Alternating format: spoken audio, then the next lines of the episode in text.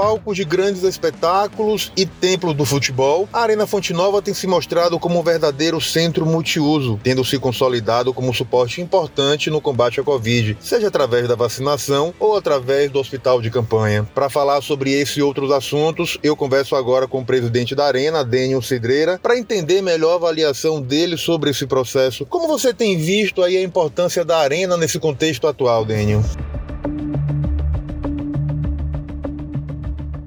Primeiro lugar, Oswaldo, obrigado aí pelo convite. Graças a Deus, a Arena tem dado a contribuição fortíssima aí nesse período crítico que a gente tem passado na pandemia e a gente tem dado a contribuição forte na parte, justamente na parte de saúde, tanto na parte de vacinação, aproveitando nossa é, boa logística que temos lá na, na, Praça Sul, que é a área da ferradura. É, então, a vacinação lá tem sido realizada pela Secretaria Municipal de Saúde com muita celeridade, ou seja, apesar das filas às vezes estarem longas, elas andam extremamente rápida. E no hospital de campanha também, que sempre foi muito elogiado pela própria Secretaria de Saúde do Estado da Bahia e da, das organizações é, sociais Irmã Dulce que estão lá operando nesse momento o hospital de campanha. Com isso, a Arena se consolida como um espaço que se reconfigura para justamente apoiar na prestação de serviços importantes à sociedade, não é, Daniel? Isso, perfeito, é, Oswaldo. É, é, desde a implantação dela, ela já foi concebida muito com essa visualização. Agora, o domínio que os profissionais que trabalham lá hoje têm, a equipe lá da Arena Fonte Nova tem, é, do equipamento é algo impressionante. Então, é, rapidamente as pessoas conseguem identificar as áreas mais adequadas para os diversos tipos de serviços, chegando ao ponto de algo que nunca imaginávamos que ia ter, que é um hospital de campanha dentro da estrutura que existe na arena, ou seja, não está montado um hospital de campanha no estacionamento da arena ou dentro do campo da arena, como a gente vê em outros lugares, e sim dentro de uma estrutura já existente, podendo possibilitar uma economia para o setor público é, de investimento em aluguel de ar-condicionado, investimento investimento em aluguel de piso, cobertura, etc., porque toda a estrutura já estava lá montada, foi só a adequação da estrutura e os equipamentos que são propriedade é, do setor público, no caso, da Secretaria de Saúde do Estado da Bahia. A gente está vendo aí o avanço no processo de vacinação e, com isso, já começa a acontecer a discussão sobre o retorno dos jogos com público. Como está essa discussão com o governo do Estado? Tem alguma previsão? Qual a expectativa de vocês? Oswaldo, veja o seguinte: durante esse nesse período a gente tem tomado muito cuidado para não exercer nenhum tipo de pressão na Secretaria eh, de Saúde do município ou na Secretaria de Saúde do Estado da Bahia, ou seja, deixando eles bem à vontade no sentido de utilização máxima do equipamento, porque para a gente, o quanto antes esse pesadelo acabar ou ele ficar sem retorno, é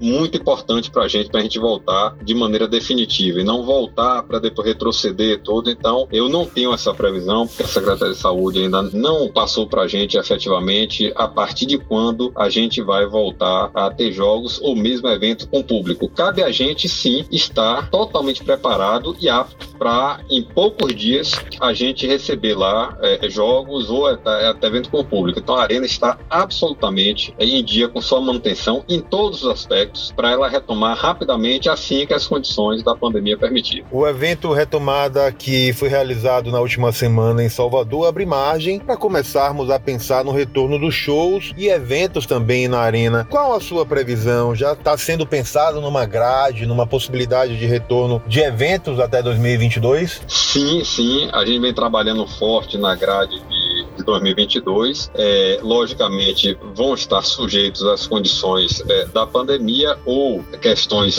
é, eventuais restritivas ou de controle de acesso, ou seja, condições que o setor público de saúde, quer dizer, os responsáveis pela área de saúde definirem, mas nossa expectativa, inclusive, é que 2022 a gente tenha dois ou três shows internacionais, logicamente, se a pandemia assim permitir. Isso aí já tem os nomes, inclusive, eu já tenho, não posso divulgar por acordos comerciais, mas o próprio Carnavalito já foi feita a abertura é, das vendas. O Carnavalito é um evento que já vai para sua terceira edição. É durante o Carnaval que ele acontece. E a gente também já tem outras grades já pré-acertadas com alguns produtores, inclusive baianos, que estamos esperando tanta gente como nós, esperando apenas é, a definição aí com relação da volta aos eventos com público, respeitando muito essa questão da liderança dos especialistas no assunto do coronavírus para poder efetivamente lançar e botar aí à disposição do público público que eu não tenho dúvida que está ansioso por poder voltar também a frequentar o ambiente de entretenimento. Você falou da realização de três shows internacionais em 2022 e óbvio que todo mundo vai ficar aí com a pulga atrás na orelha, querendo saber quem são essas atrações que vão trazer essa alegria de volta para Salvador. Um já estava previsto que era uma turnê esse ano que teve que ser adiada aí por conta da pandemia, que já tem aí uma previsão de acontecer em 2022. Adianta pra gente aí alguma coisa sobre esses shows? Eu, eu não posso, eu adoraria, entendeu? Na verdade, eu adoraria estar tá, efetivamente já lançando shows, né? Além de adiantar, logicamente, para vocês, está lançando shows, mas por questão de acordo comerciais, que a gente tem que, gente, nós, somos obrigados a, a, respeitar de maneira absoluta, eu não posso é, antecipar o nome dos artistas. Mas com certeza a Bahia inteira vai gostar, eu acho que aí de outros estados também, vizinhos aí, vão ter oportunidade. Quem não conheceu, ir na arena, quem já conheceu, voltar lá na arena, nesses shows internacionais. Lembro só que esses shows internacionais estão sujeitos à, à questão, como o próprio Carnavalito, que já, foram feitas a abertura das vendas, a é, condições da pandemia. Você tocou num ponto importante que é a realização do Carnavalito, que já tem aí uma, essa experiência de sucesso dentro da Arena Fonte Nova, mas mesmo com o processo de avanço da vacinação, é difícil pensar no carnaval nos moldes atuais de mais de 800 mil pessoas nas ruas. O próprio secretário Léo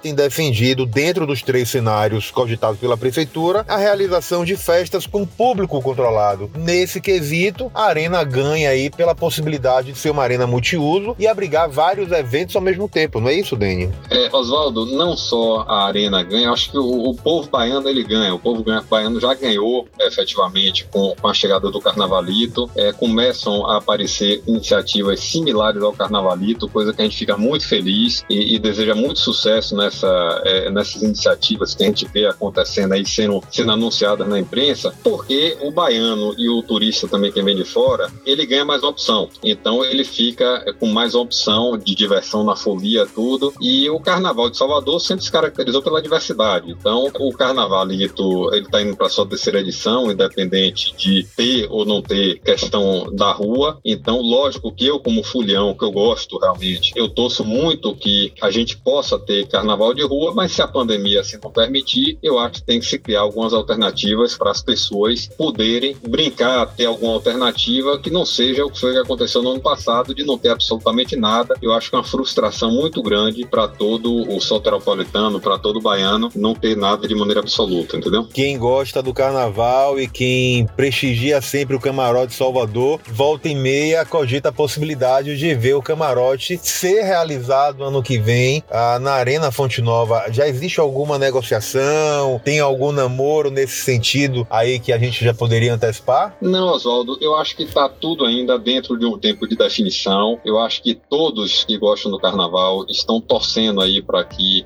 a pandemia ofereça condições para que aconteça o carnaval de rua. Então, eu acho que está muito cedo ainda para nesse sentido aí. Camarote Salvador, Vila Mix, Camarote Clube, Skol, o Dunan são camarotes bem estruturados, eles são muito fáceis de, no sentido de domínio para implantação. Então, eu acho que agora setembro ainda está muito distante ainda de é, uma definição deles e mesmo não tendo rua, pode ser que cada um prefira ficar no seu ambiente que já estava, entendeu? De novo, a arena sempre se propõe a ser solução e nunca será problema para ninguém, nem para quem existe, para quem está entrando no mercado. Nosso papel é sempre de catalisar de entretenimento em Salvador e na Bahia. Para finalizar, quais os planos para 2022? Dá para a gente já falar da expansão da arena, datas para pensar na construção do mall, restaurante? Como é que estão os projetos aí internos de vocês? Excelente pergunta, Oswaldo. Veja o seguinte, a gente entra assim que as condições da pandemia permitir, a gente já está lá com é, nosso Arena Games instalado já, totalmente funcional, então assim que permitir a gente já começa a funcionar aberto ao público, já tem dois projetos aí é, muito adiantados para a gente fechar e implantar assim que for possível o funcionamento com o público, são dois eventos grandes e tem o restaurante temático realmente que a gente entra em 2022, ali aonde o pessoal conhece em cima da área da ferradura, no Mirante, quem já teve lá sabe que é uma vista belíssima, é, vai ser um restaurante bem a cara do, do público baiano, ou seja, praticamente é um boteco, mais um boteco muito gostoso de se frequentar. Quem já teve acesso ao projeto disse, pô, vai lotar todos os dias, então a gente está numa expectativa muito grande. Tem também o próprio Museu do Esporte Clube Bahia também, que está belíssimo, está pronto, está belíssimo, está só esperando também essa condição da pandemia passar. Então a gente tem em 2022 aí esses projetos para a gente tem uma consolidação forte. A questão do mall tem negociações muito preliminares ainda, mas a gente está muito bem posicionado no sentido de é, o fluxo que a gente tem hoje na, lá na arena, quer dizer, condições normais, é um fluxo bastante alto e dá um atrativo muito forte para os empreendedores de shopping center do Brasil, de mall, no caso do Brasil. Bem, eu quero agradecer demais a sua participação com a gente aqui no podcast do Muita Informação. Acho que a gente tem muita novidade, muita informação realmente de qualidade aí para o público baiano e para quem aí está aguardando, ansioso para o retorno da arena com a sua pujança na realização de eventos, na realização dos grandes jogos, que é uma marca também da Fonte Nova. Perfeito, Oswaldo, eu que agradeço aí, aproveitar aquele público elogiar bastante é, seu trabalho aí, recebo é, é, sempre aí suas informações, são muito úteis aqui para nossas definições e estratégias também de avanço aqui do nosso projeto da Arena Fonte Nova.